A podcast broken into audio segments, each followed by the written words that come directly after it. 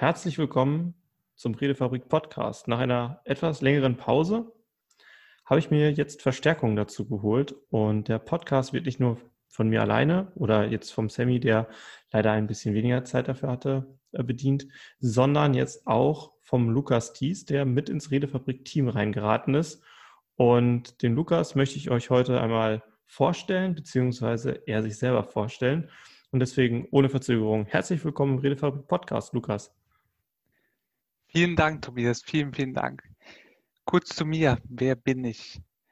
Kommunikation hat mich schon eine Zeit lang begleitet, auch dank Benedikt. Doch wie kam ich zur Redefabrik oder die Redefabrik zu mir? Da müssen wir ein paar Jahre zurückgehen. Und zwar hat Benedikt schon vor einigen Jahren, ich glaube es war zwei, drei Jahre her, mal ein Seminar in Mannheim gehabt. War etwas, etwas kleiner, 20, 30 Leute und da habe ich ihn schon kennenlernen dürfen.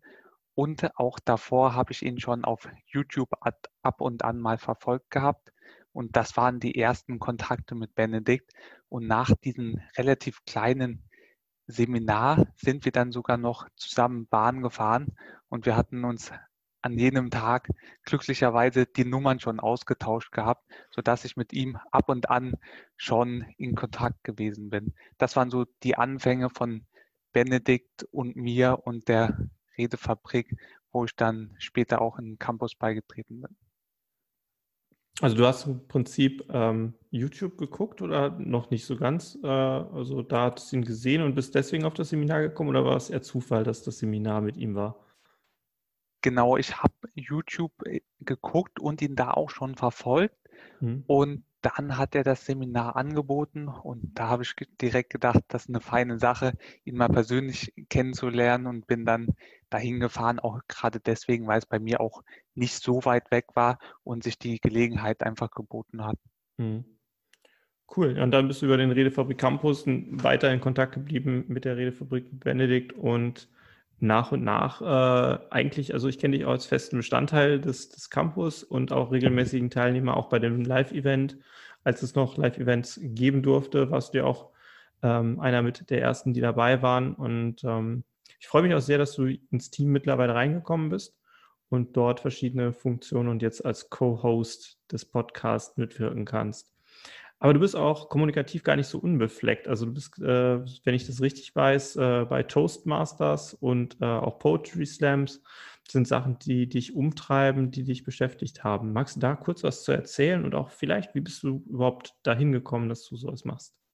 Ja, sehr gerne. Also angefangen hat meine Reise damals 2016 beim äh, Toastmaster Club in Frankfurt.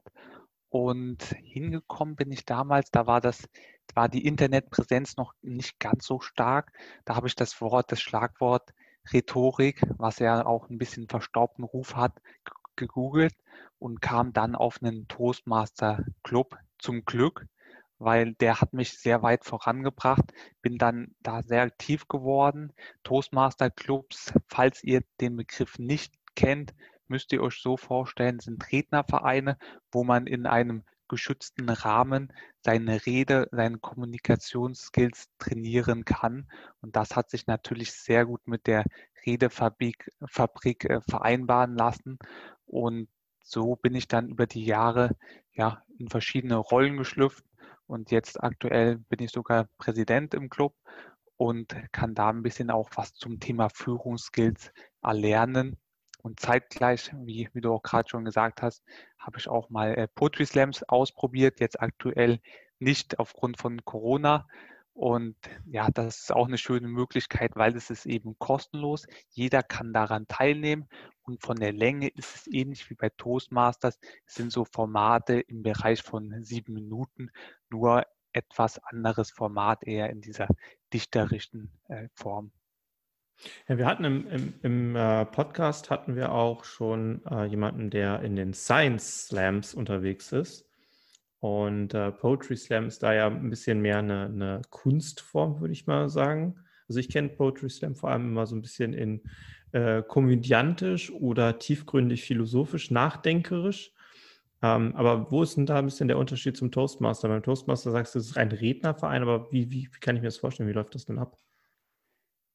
Ja, Poetry Slam ist erstmal eine relativ offene Art äh, der Kommunikation. Sprich, es gibt nicht wirklich Regeln. Also es muss der eigene Text sein, den man mitbringt oder auch auswendig kann. Und bei Toastmasters im Vergleich, das verfolgt ein Ziel. Es verfolgt das Ziel, souveräner vor Leuten zu sprechen, die Kommunikation zu trainieren und ja, nicht Texte vorzutragen, sondern äh, Reden zu halten. Und Reden haben ja einen gewissen Aufbau. Sprich, man hat eine Einleitung, man hat einen Hauptteil und man hat einen Schluss. Und diese drei Aspekte sollten in jeder Rede vorkommen. Das heißt, es differenziert sich schon sehr stark von den Poetry Slams. Das so ist so in der Kürze. Hm. Also kann ich mir so ein bisschen vorstellen, das eine mehr zielgerichtet, äh, auch ähm, Skill Development also Entwicklung der eigenen Fähigkeiten und äh, Spezialisierung in dem Reden halten. Äh, und der Poetry Slam ist halt mir wirklich, ich sag mal jetzt Kunstform und verschnörkelt dadurch, dass man halt alles machen kann, solange man sich an dem ganz groben Rahmen reinhält. Spannend. Genau, das, das trifft es auf den Punkt, ja. Finde ich spannend. Ich, also ich finde das total interessant, dass, äh, dass du da jetzt dich auch so weiterentwickelt hast und auch, ähm, was das angeht, zum Beispiel jetzt auch Präsident von einem solchen Verein bist. Für mich stellt sich da aber auch tatsächlich auch, wie wahrscheinlich in jedem Interview, das wir führen, immer die Frage, was denn dahinter so der kommunikative Erfolg ist. Wie würdest du für dich kommunikativen Erfolg beschreiben, definieren und ähm, wo würdest du sagen, hast du kommunikativen Erfolg, wenn du diesem Hobby nachgehst?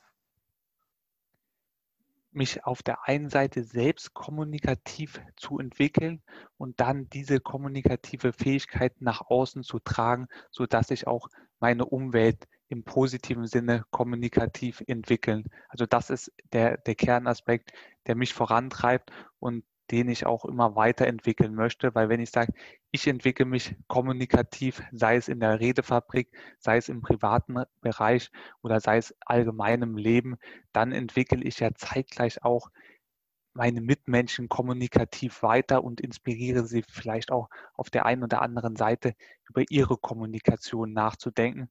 Deswegen freue ich mich auch so sehr, Teil der Redefabrik sein zu dürfen, weil da ist ja dieses Motto Kommunikation groß geschrieben und ihr verkörpert das alle ja schon jahrelang und darauf bin ich stolz, jetzt Teil der Redefabrik sein mhm. zu dürfen.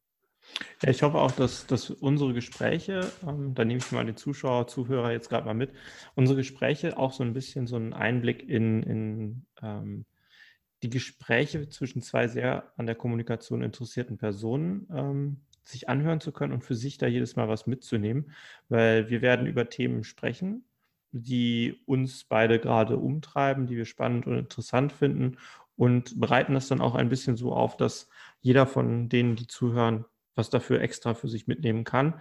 Das kann mal sein, dass wir auch äh, gezielte Aufgaben mitgeben. Es kann aber auch mal sein, dass wir einfach nur kleine Impulse setzen oder über das Zitat des Tages, mit dem wir uns gerade beschäftigen, ähm, mitnutzen werden, aber auch vielleicht einen oder anderen Einblick in das, was im Moment bei der Redefabrik passiert ist, wollen wir dann mitgeben. Also wir sind da im Moment noch ein bisschen in der genauen Planungsfindung, aber ich bin mir ziemlich sicher, dass das mit Lukas und mir eine sehr, sehr spannende Reise wird, ähm, eine interessante Reise zwischen uns beiden auch. Und ich glaube auch, dass wir da uns sehr stark entwickeln werden von. Und ich glaube auch, dass jeder, der zuhört, da einen guten Mehrwert von erhalten wird, wenn er denn regelmäßig am Ball bleibt. Und von meiner Seite aus herzlichen Dank, dass du mitmachst, Lukas. Herzlich willkommen.